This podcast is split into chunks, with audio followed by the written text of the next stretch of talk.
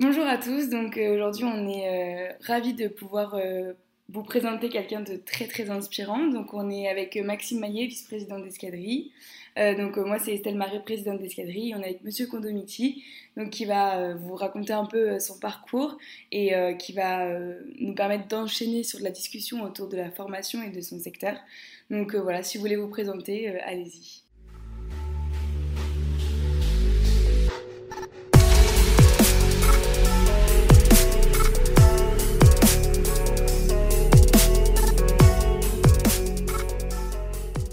Ben, bonjour, euh, tout d'abord merci euh, de m'accueillir. C'est vraiment euh, plaisant de pouvoir rencontrer, je dirais, les acteurs de demain, voire d'aujourd'hui hein, pour, pour l'instant.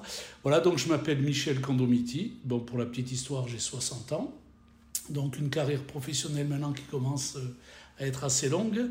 je suis originaire de la Côte d'Azur, j'ai des origines italiennes, je suis un fils d'immigrés italiens.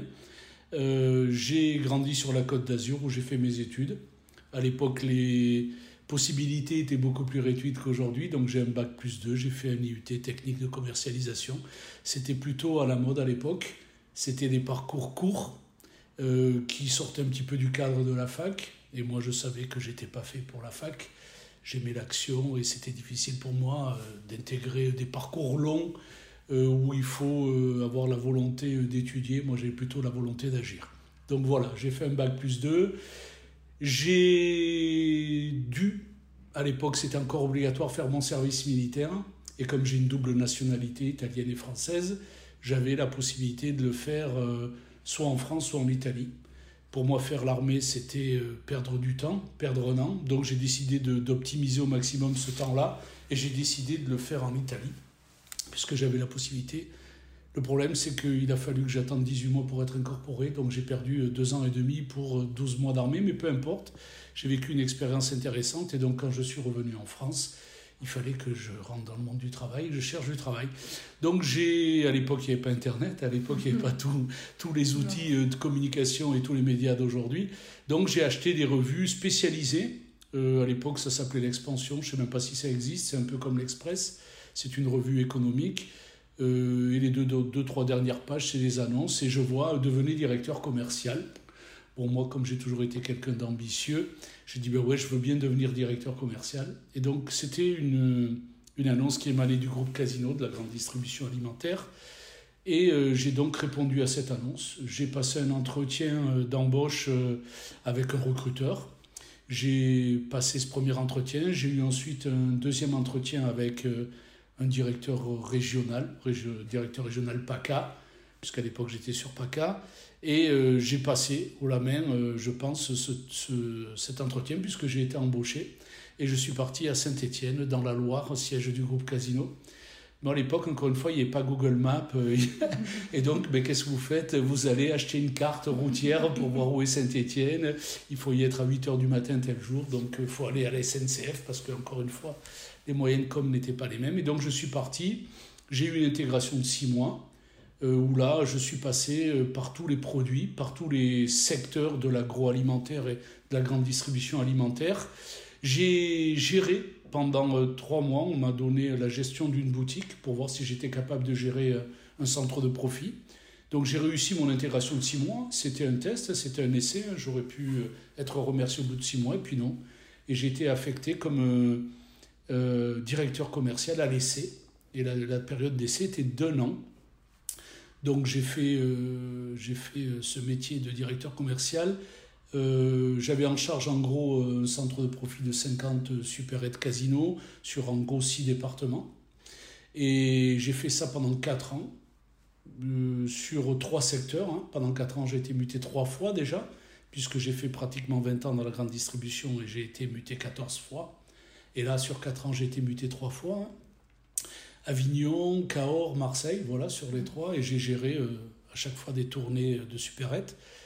Euh, et comme je suis quelqu'un qui aime les challenges et qui m'ennuie très vite dans le travail, eh bien, j'ai demandé à passer euh, sur, je dirais, un autre job, une autre mission sur le groupe Casino.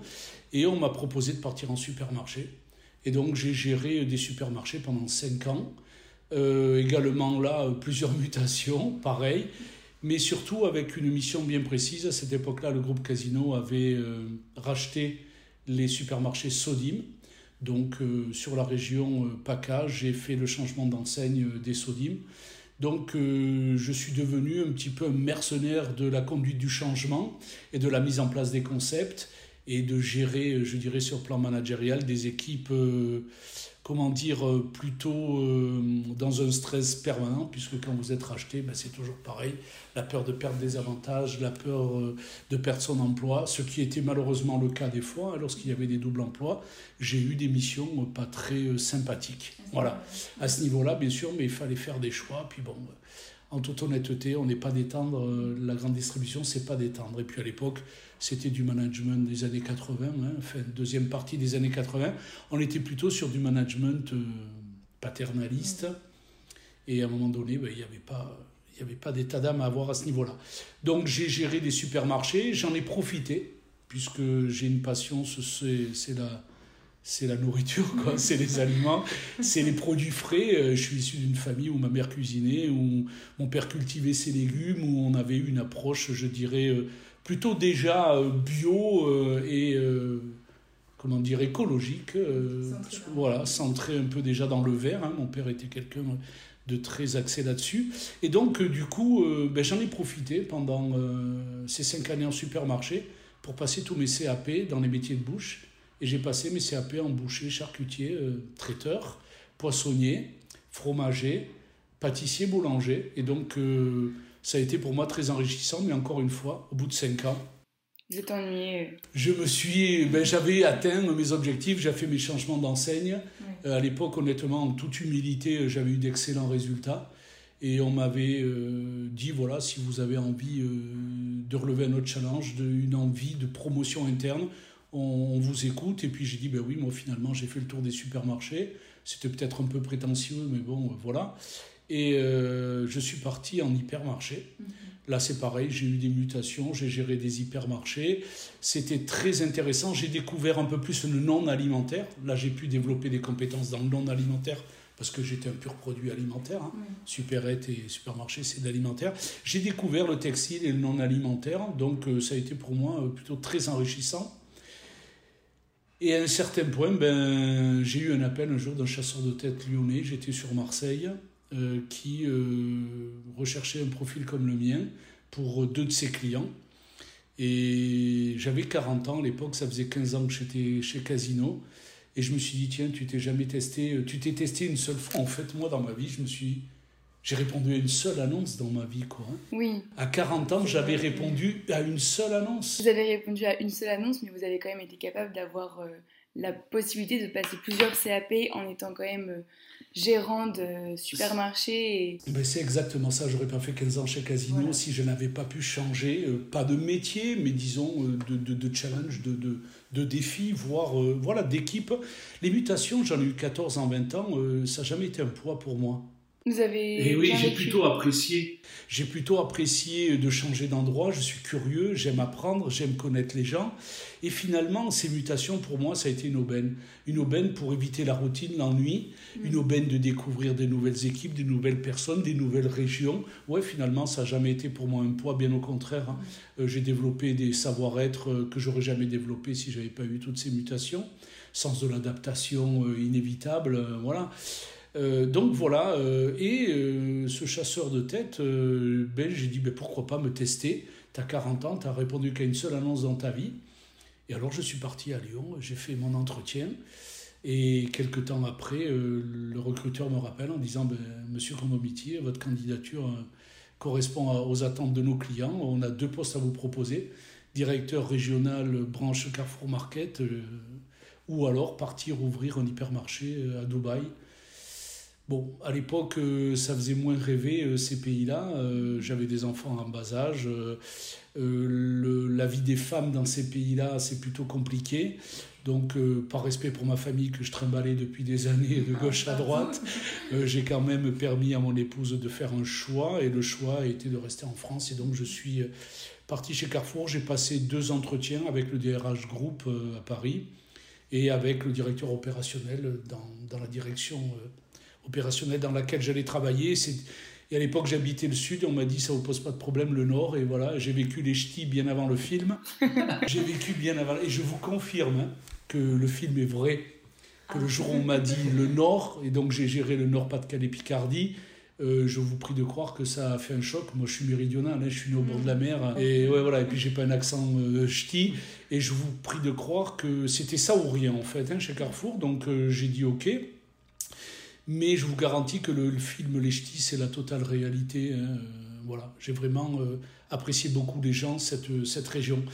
Mais en fait, ce départ vers Carrefour, pour moi, ça a été après source de, je dirais, de chagrin, de, de... parce qu'en fait, euh, mon objectif, c'était de me tester sur le marché du travail et pas quitter Casino. Moi, j'aimais Casino, j'aime, j'aime encore cette entreprise, quoi qu'il arrive. j'aime... été forgé chez Casino. Ah ouais, ouais, je suis un pur produit Casino et je crois qu'aujourd'hui, même si je les ai quittés il y a 21 ans, euh, je suis encore un pur produit Casino. Euh, j'ai aimé cette entreprise, j'ai aimé ce qu'elle m'a apporté, j'ai aimé euh, la technicité, le savoir-faire, l'expertise, le culte du client et de la qualité. franchement, j'ai vraiment apprécié cette entreprise. Alors, je ne sais pas aujourd'hui si elle est toujours dans, cette expertise ou ce, cette stratégie-là, mais moi j'ai beaucoup apprécié. Et le fait est, c'est que je me suis retrouvé coincé puisqu'on m'a accepté chez Carrefour et on m'a dit Ok, Banco, Psychonomity, on vous veut. Parce qu'en fait, c'était l'époque où Carrefour venait de racheter Promodes et il fallait intégrer euh, les supermarchés euh, champions pour les transformer en Carrefour Market. Et moi, euh, ce que j'ai oublié de dire, c'est que dans les hyper, j'ai également été un mercenaire du changement d'enseigne et de la conduite du changement, puisque j'ai intégré les, super, les hypermarchés Rally qui avaient pas racheté Casino, parce qu'en fait, Rally et Casino s'étaient associés. D'ailleurs, le patron de Casino aujourd'hui, c'est euh, Jean-Charles Naouri, qui était le patron de Rally. Hein. C'est lui l'actionnaire majoritaire aujourd'hui. La famille Guichard s'étant retirée à l'époque suite à ces fusions-là. Et donc, il y avait euh, les hypermarchés ralliés intégrés, et puis aussi euh, Monoprix, puisque Casino avait pris le contrôle de Monoprix, et il y avait les Super M. Donc, j'ai fait encore une fois le mercenaire de la conduite du changement. Et chez Carrefour, bien sûr que mon profil intéressait parce qu'il y avait cette mission-là d'intégrer les, les, champions en Carrefour Market. Et je me suis pris à mon propre piège, j'ai été accepté, et puis j'étais très triste de devoir quitter Casino. J'en ai même parlé à mon patron. Et avant d'en parler à mon patron, j'ai quand même dit, ben voilà, je vais leur demander des conditions exceptionnelles qu'ils vont refuser. Je connais bien le monde de la grande distribution. Et j'étais plutôt rassuré en disant, voilà, je vais leur demander quelque chose d'inaccessible qu'ils ne me donneront pas et je pourrais rester tranquillement ah, chez Casino, l'entreprise de mes rêves. Et puis en fait, ils ont accepté. Donc à un moment donné, euh, on ne peut pas non plus... Euh, voilà, il faut assumer ses choix et je l'ai assumé. J'ai quitté euh, Casino à contre-coeur, mais dans de très bonnes conditions.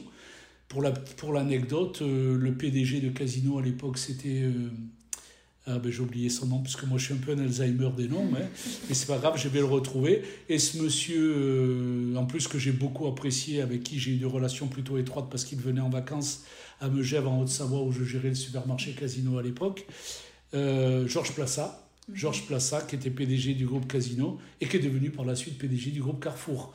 Donc vous voyez, euh, s'il y a une leçon à tirer de là, toujours partir en très bons termes des entreprises que l'on quitte toujours. Le monde est minuscule, mhm. le monde est minuscule et on retrouve et on retrouve souvent, surtout dans les mêmes secteurs d'activité, les, mêmes personnes. Et vaut mieux à un moment donné, euh, passez-moi l'expression, mais dans la grande distribution, on emploie un terme pas très euh, correct, mais on disait, voilà, vaut mieux partir les cuisses propres. Vous voyez, ça c'est bien des termes à la grande distribution, peu importe.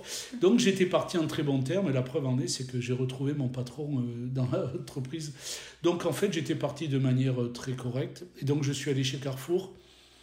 Et euh, ben, encore une fois, des missions très précises de changement d'enseigne. Moi, je ne me suis pas intégré chez Carrefour.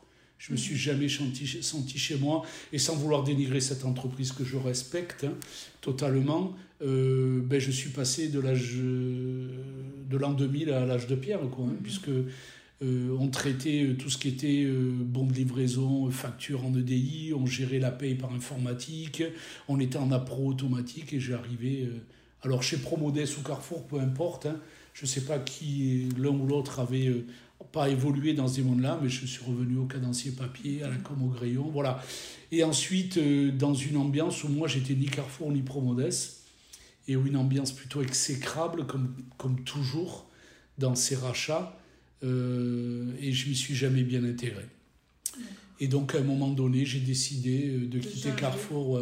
C'était en 2003, donc ça faisait 4 ans que j'étais chez Carrefour. Les magasins avaient été intégrés, tout était rentré dans l'ordre et c'était pour moi temps de, de partir. De partir Je pense que voilà, j'avais 43 euh, ans, euh, voilà, il fallait qu'à un moment donné, euh, je puisse voler de mes propres ailes. Moi, je suis quelqu'un, en fait, je fonctionne au challenge. Donne-moi les objectifs, le but et les finalités. Dis-moi où je dois arriver, mais laisse-moi choisir le chemin pour y arriver. Et après, évalue-moi sur les objectifs atteints. Et du coup, après Carrefour, vous êtes donner vos propres challenges C'est ça. Après Carrefour, je ne me voyais pas retourner chez Casino. Non.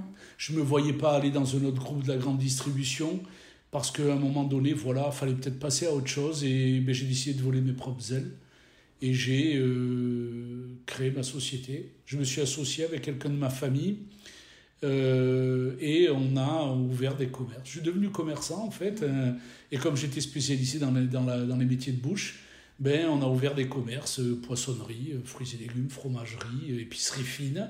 Et donc, j'ai fait ça pendant 9 ans.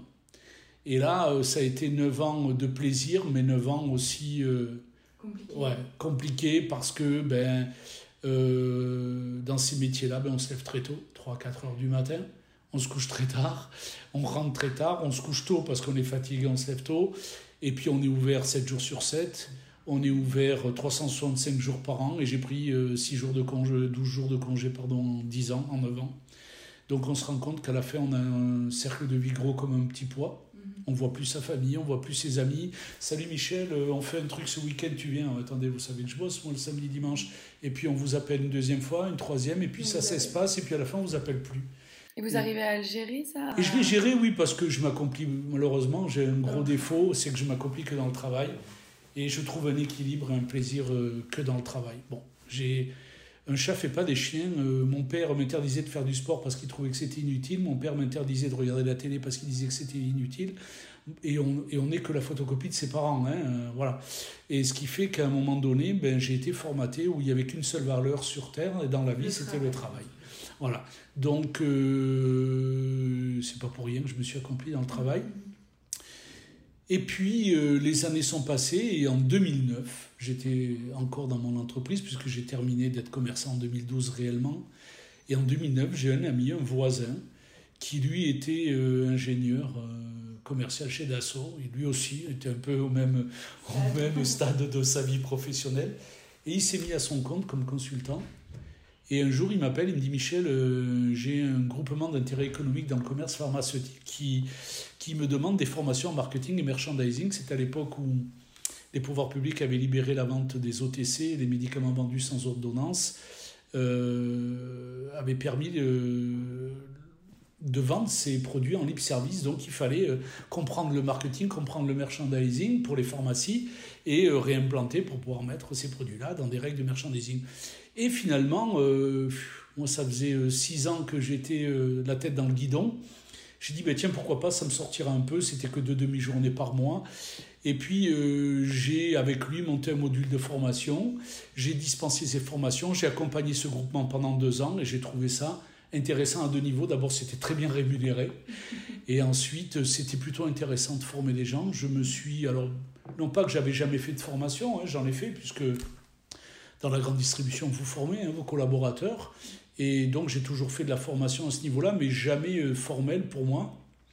Et du coup, euh, j'ai trouvé ça intéressant et j'ai commencé à réfléchir, parce que comme dans tout, j'ai commencé à m'ennuyer dans mes carottes et mes poissons et, et, dans, et dans mes commerces. J'ai commencé un peu à m'ennuyer, à trouver ça routinier, et puis j'avais vraiment pas de vie, quoi. Euh, donc j'ai dit, ben, pourquoi pas, ça pourrait être une reconversion intéressante. Mais j'avais 49 ans, hein, donc euh, on arrive, euh, je dirais, dans la partie euh, où vous basculez dans la partie la plus courte de votre vie, hein, mhm. à 50 ans. et je me suis dit, tiens, ce serait peut-être une idée de, de, de, de, reconversion, de repartir sur un nouveau projet, un nouveau challenge. Et j'ai construit ça pendant trois ans. J'ai construit ça pendant trois ans parce qu'il a fallu du temps déjà pour évaluer la pertinence d'arrêter évaluer la pertinence d'arrêter, évaluer la pertinence de se lâcher des deux mains, des deux pieds euh, à 50 ans, de rebondir. De rebondir. Et donc euh, j'ai fait ce qu'il fallait, des tests psychotechniques, j'ai vu un psychologue du travail. J'avais l'expertise, il me manquait des, compétences pédagogiques. Donc j'ai décidé de retourner à l'école.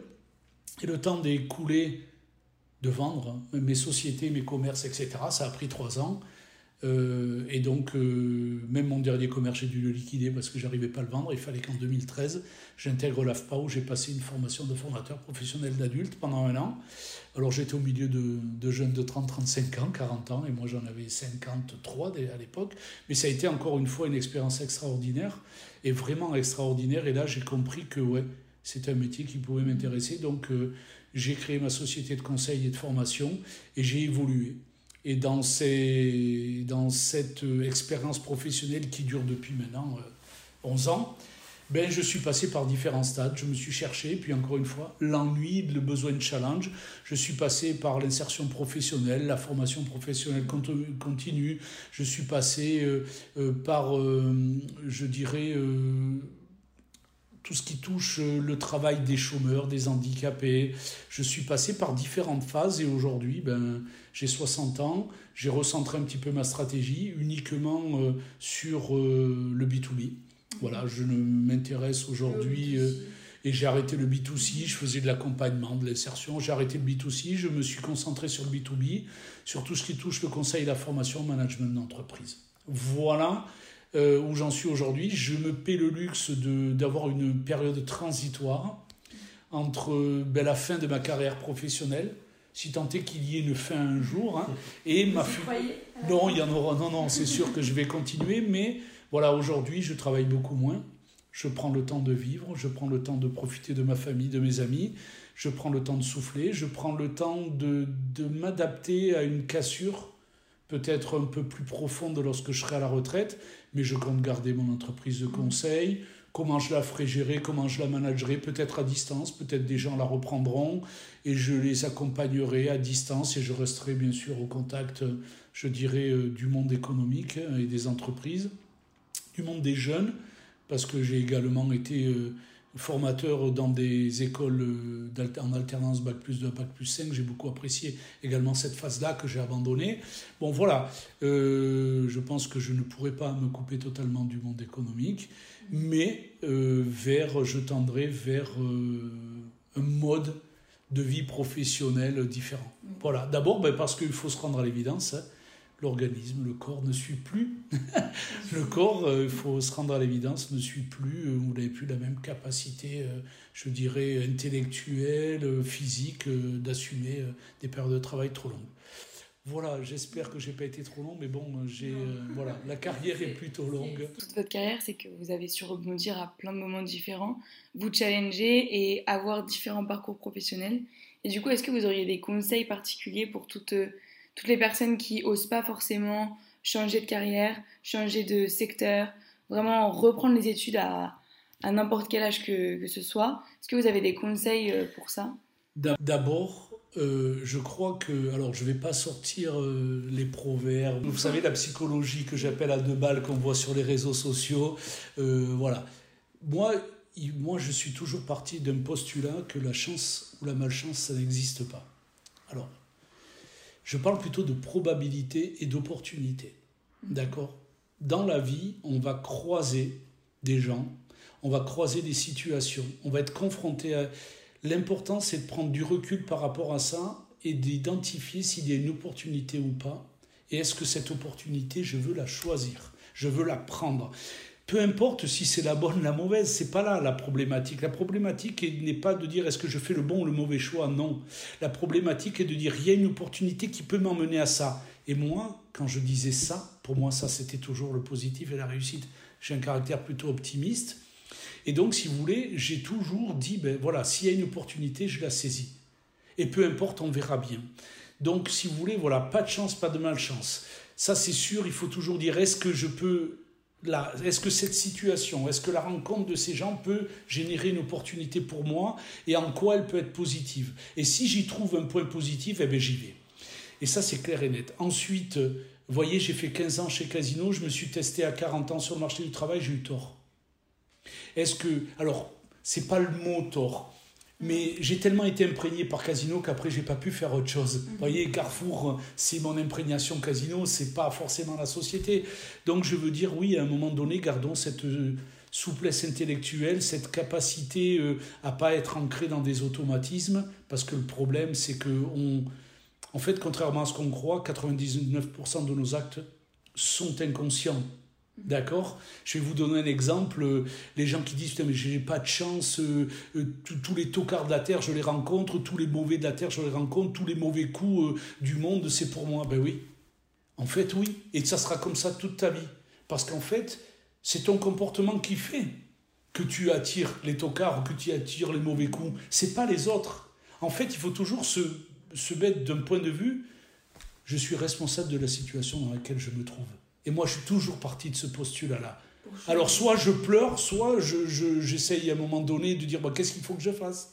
Donc, partez toujours du principe que est-ce que je fais ça consciemment ou inconsciemment? Et dès que vous mettrez du conscient dans l'inconscient, vous serez, vous serez un peu plus maître de, de, vos actes. Et donc, voilà. Moi, je suis toujours parti de ce postulat-là. Voilà. Est-ce qu'il y a une opportunité? Est-ce qu'il peut y avoir du positif? Voilà. Bah, du coup, on, va vous, poser des questions peut-être un peu plus sur euh, le secteur de la formation. On a vu que c'était hyper important dans votre parcours et aujourd'hui, bah, c'est ce qui fait votre métier. Donc finalement, euh, c'est vraiment quelque chose de très important. Euh, du coup, bah, déjà, dans un premier temps, qu'est-ce que vous pensez du secteur de la formation aujourd'hui? Parce qu'on voit que bah, finalement, avec la crise qu'il y a eu notamment, il y a eu des mutations. C'était déjà un secteur qui était en gros développement. Il y a beaucoup de choses qui se mettent en place, que ce soit les lois qui sont adaptées à la formation et ce genre de choses. Donc vous aujourd'hui, quelle est votre vision et quel est votre ressenti du secteur de la formation finalement? Alors vous, avez, vous avez bien résumé. C'est vrai déjà, tout d'abord, c'est vrai que ce que vous avez dit au début, en effet, euh, quand je fais le point, une rétrospective, je me rends compte que toute ma vie, je me suis formé. Puisque le fait de changer de métier, euh, le fait de changer, alors de métier, oui, va dire de métier, mais le fait de, de, passer mes CAP, le fait d'avoir de, des, des, nouveaux challenges à relever, oui, on est obligé de se former. Ça, c'est clair et net, c'est vrai. en fait, quand on fait le point là-dessus, j'ai vraiment passé une vie à me former. D'ailleurs, aujourd'hui, je m'offre une formation par an et je continue à me former. Donc oui, c'est quelque chose que j'aime. Ensuite, oui, la formation professionnelle... Euh, ça fait pas si longtemps que ça hein, euh, que, ça existe. Hein, euh, euh, moi, par exemple, quand je suis rentré dans le groupe Casino, j'avais la chance, encore une fois, voyez ce groupe, hein, j'ai pas fini de faire des éloges. Le groupe Casino a créé l'Institut Pierre, Pierre Guichard. Pierre Guichard était un des fondateurs, un des descendants du fondateur, la famille Guichard. L'IPG était l'Institut Pierre Guichard, était en fait le centre de formation interne du groupe Casino. Et on avait un catalogue et on pouvait s'inscrire aux formations que l'on voulait. Je vous parle de ça dans les années, fin des années 80, début des années 90, il y a 30 ans. Le groupe avait déjà créé un organisme de formation interne où les cadres, malheureusement, et là on va en parler, hein, la formation, elle n'est pas euh, disponible pour tout le monde et il n'y a pas d'égalité dans la formation. Et bien sûr, j'étais cadre et donc en tant que cadre, je pouvais accéder comme je voulais à ces formations. Donc la formation professionnelle, c'est pas si vieux.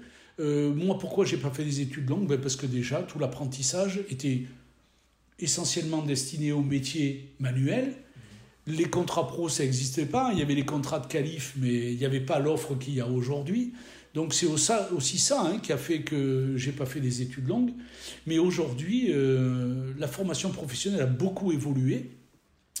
Et euh, il faut savoir que euh, c'était une nébuleuse, une usine à gaz, comme on sait les faire en France. Hein. on ne sait pas simplifier hein, les process, probablement parce qu'il y a beaucoup de gens qui doivent justifier leur salaire. donc on crée des usines à gaz et seuls les gens qui les construisent sont capables éventuellement de les comprendre. Même je suis sûr qu'eux aussi se perdent là-dedans, tellement c'est compliqué. ça représente un budget de 32 milliards, 30-35 milliards. Donc vous imaginez l'argent que ça représente par an. En plus, euh, qu'est-ce qui s'est passé dans la formation professionnelle? Ben, Tout le monde pouvait être formateur, tout le monde pouvait être centre de formation. Il suffisait euh, d'avoir un client et de s'enregistrer à la directe pour avoir un numéro d'activité et être formateur, être organisme de formation. Donc pouvoir permettre à ses clients d'accéder au fonds public.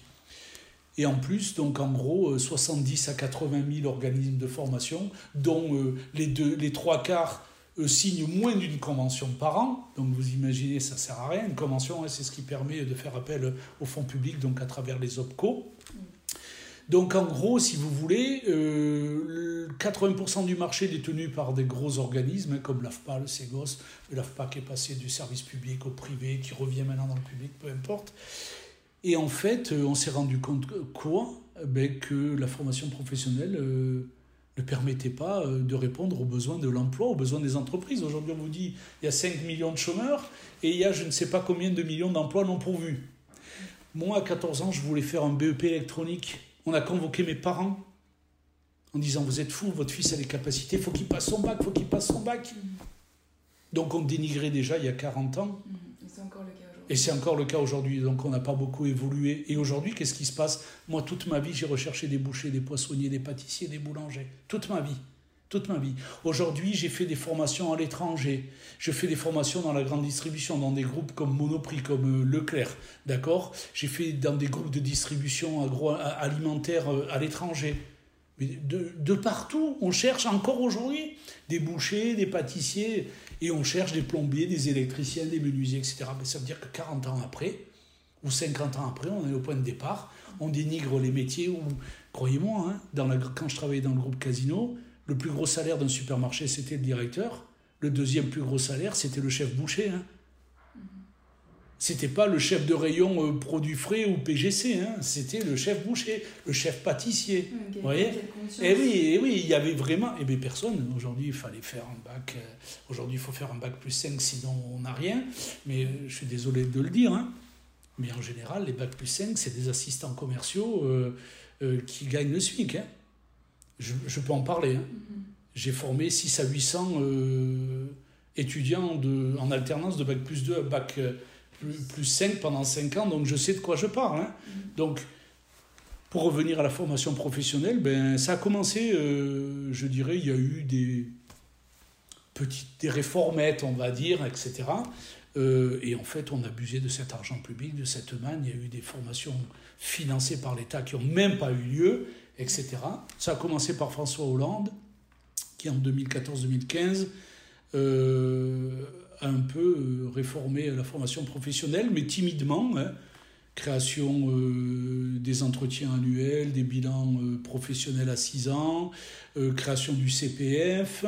voilà, ça a commencé un petit peu à se dire, ben voilà, si on pouvait à un moment donné organiser son avenir professionnel, permettre aux gens d'organiser leur avenir professionnel, voilà. Mais à un moment donné, ça n'a pas eu forcément un gros impact sur l'emploi.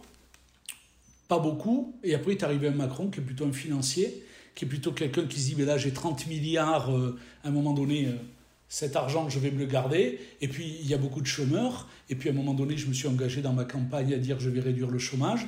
Donc, je veux que la formation euh, se mette au service du, de l'emploi. Et donc, je vais encore renforcer, et c'est là qu'est apparue la loi à venir choisir son avenir professionnel de septembre 2018. C'est vrai que François Hollande, j'ai oublié de dire, avait également dans sa réforme créé le Datadoc, qui était des critères, des critères qualité élaborés par les OPCA, hein, les fameux organismes paritaires collecteurs agréés qui collectaient euh, les fonds de la formation professionnelle auprès des entreprises et qui les redistribuaient à qui ils voulaient. Et puis, bien sûr, entre-temps, ils prenaient une petite part aussi parce que c'était des centres de profit et des entreprises, je dirais, euh, privées qui ont besoin euh, de, faire, de, générer du chiffre et du profit. Donc il avait créé le Datadoc, mais le Datadoc était uniquement des critères liés, je dirais, à du déclaratif. Oui, je fais ci, oui, je fais ça. Mais personne ne venait contrôler si réellement je le faisais. Donc Macron, qu'est-ce qu'il a fait? Ben, Il a dit déjà, je vais monétiser le CPF, c'est plus des heures, mais des sous. Je vais le transformer en euros. Je vais permettre à l'employé de se former sans l'autorisation de son entreprise. Il peut faire les deux. Hein. Il peut aller vers son entreprise, il peut aller tout seul. Il y a même une appli aujourd'hui hein, qui permet de le faire très rapidement. Et euh, en plus, je vais permettre à l'apprenant d'y rajouter des sous, je vais permettre à l'entreprise de l'abonder, etc. Je vais créer euh, un outil qui permet à un moment donné de se former. Ben pourquoi? Parce que la formation, et encore aujourd'hui, c'est surtout destiné au cadre et pas à, je dirais, monsieur et madame tout le monde dans la vie, dans, dans, dans le monde du travail. Et en plus de ça, il a dit, ben voilà, maintenant le Datadoc c'est du déclaratif, ça ne va pas je vais euh, ben, euh, déjà défaire tout ce noyau, euh, je dirais, qui constitue euh, la formation professionnelle au niveau étatique et je vais créer une seule entité qui va gérer la formation et c'est là qu'est née France Compétences. Et euh, France Compétences a créé un référentiel qualité qui s'appelle aujourd'hui Calliope, qui est une marque déposée qui appartient à l'État. Et ce référentiel a été renforcé par rapport au Datadoc, mais en plus il est audité par des organismes certificateurs agréés par le COFRAC, qui est euh, l'entité nationale qui euh, délivre les certifications aux organismes certificateurs, et donc euh, a créé ce référentiel qualité. Sans ce référentiel, sans ce certificat Calliope, ben, vous ne pouvez plus permettre à vos clients, les entreprises, les centres de formation ne peuvent plus permettre à leurs clients d'accéder aux fonds publics si vous n'êtes pas certifié Calliope. Moi, j'ai fait cette démarche et je le suis depuis euh, un mois aujourd'hui. Et donc, je suis heureux d'être certifié Calliope. Et pour répondre in fine à votre question, ouais, je, pense qu'on a eu raison de réformer la formation. Moi, vous savez, cette démarche Calliope, je l'ai euh, commencé en 2019, hein, puisqu'on a eu euh, loi septembre 2019, applicable au 1er avril 2019. On a eu que les critères de le, référentiel qualité en juin, et on a eu qu'en septembre les organismes certificateurs, donc on ne pouvait pas aller non plus trop vite. Mais ça vous permet de quoi? Déjà de dire que vous avez un sacré beau métier.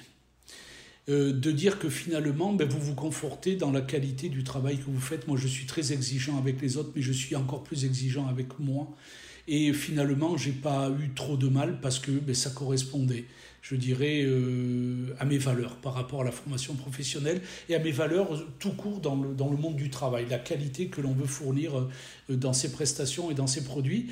Et je pense que c'est une bonne chose. Et dans cette démarche, je me suis senti euh, valorisé, je me suis senti serein, je me suis dit enfin on reconnaît, parce qu'avant Bonjour, hein, je suis formateur. Ok, très bien. Et aujourd'hui, ben voilà, il vous faut un numéro, il vous faut un numéro d'activité, mais il vous faut un certificat Calliope. Mais également, si vous êtes une entreprise qui vendait de la formation, mais que vous n'êtes pas centre de formation, aujourd'hui, vous devez déclarer.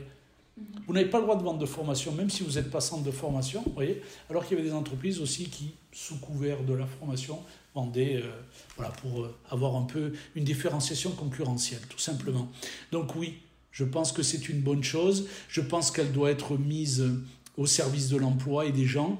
Aujourd'hui, euh, alors non pas que je sois un macroniste, hein, mais je ne fais pas de politique, et encore là, je ne suis pas là pour faire de politique, mais sur certains points, il, a raison. Et aujourd'hui, euh, développer euh, la proa, c'est-à-dire la professionnalisation en interne des entreprises et la financer, c'est aujourd'hui valoriser l'apprentissage. Et ça, oui, aujourd'hui, bon sang, arrêtons de dire aux gens qu'ils doivent passer un bac commençons par leur dire va apprendre un métier parce que déjà quand tu vas en sortir, tu auras du boulot. Et en plus, il sera mieux payé que les, que les euh, je dirais, emplois euh, un peu plus intellectuels et pas manuels. Ensuite, qu'est-ce qu'il a fait? Ben, Il a également reconnu, et ça c'est hyper important, une nouvelle modalité pédagogique qui n'existait pas. Bon, je ne vais pas faire un cours sur la formation professionnelle, mais la formation professionnelle, il y a des modalités pédagogiques que vous connaissez, le présentiel, le distanciel, le blended learning et le e-learning. Pour une blended, c'est un mix e-learning présentiel. Et en fait, moi qui ai toujours fait de la formation sur le tas, j'ai toujours formé mes collaborateurs et collaboratrices. Et ce qu'on appelait à l'époque la formation sur le tas, eh bien, il a reconnu cette modalité qui s'appelle aujourd'hui l'AFEST. C'est un acronyme qui veut dire Action de formation en situation de travail. Et donc, on peut développer des parcours de formation en interne sur les gens qu'on vient d'embaucher. Je ne sais pas si vous travaillez chez McDo. McDo, euh, on ne vous demande pas de savoir cuire une frite, on vous demande de savoir cuire une frite McDo. On vous demande de ne pas savoir monter un hamburger, mais de monter un hamburger McDo. Donc si vous voulez, ces formations en interne n'étaient pas reconnues, alors qu'elles créent de la qualification et qu'elles permettent aux gens d'acquérir des compétences et donc euh, de développer leurs valeurs, à proprement dites.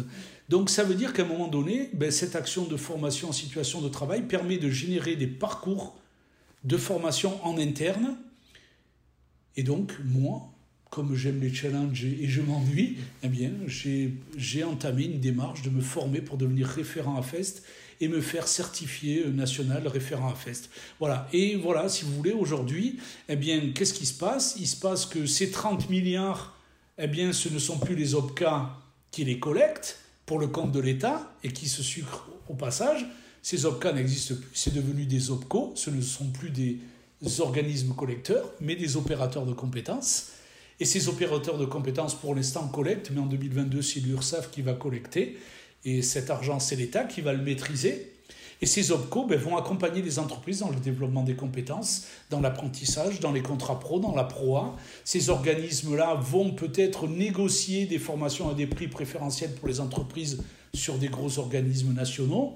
Ces opérateurs de compétences vont également gérer les fonds, hein, mais sous le couvert de Calliope maintenant, sous le couvert d'un référentiel qualité. Voilà, et je pense que on peut encore aller plus loin là-dessus. On peut encore aller plus loin. Voilà. D'accord. Et euh, vous avez parlé un peu de toute cette possibilité de faire du présentiel, du distanciel. On a récemment eu l'occasion de beaucoup pratiquer le distanciel.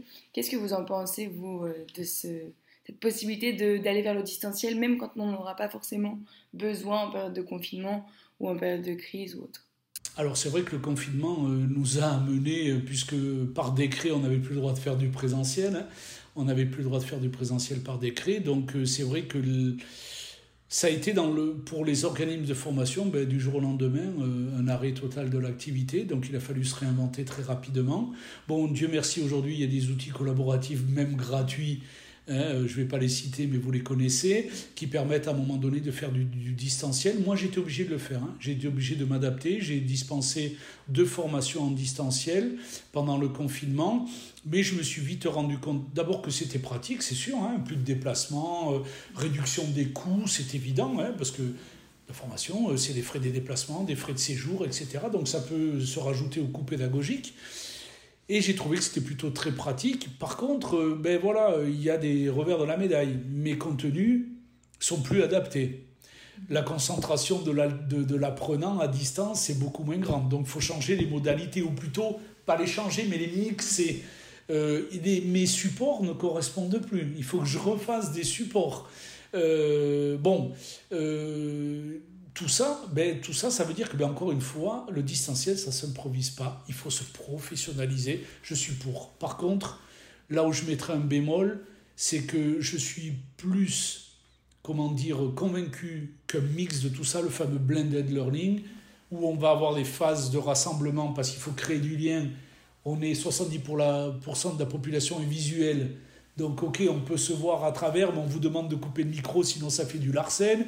Vous n'avez pas forcément envie qu'on voit votre intérieur, donc euh, vous coupez la, vidéo. Donc, je veux dire, voilà, à un moment donné, se regrouper, faire un mix des deux, c'est plutôt intéressant. En plus, euh, le distanciel permet des choses euh, que ne permet pas le présentiel.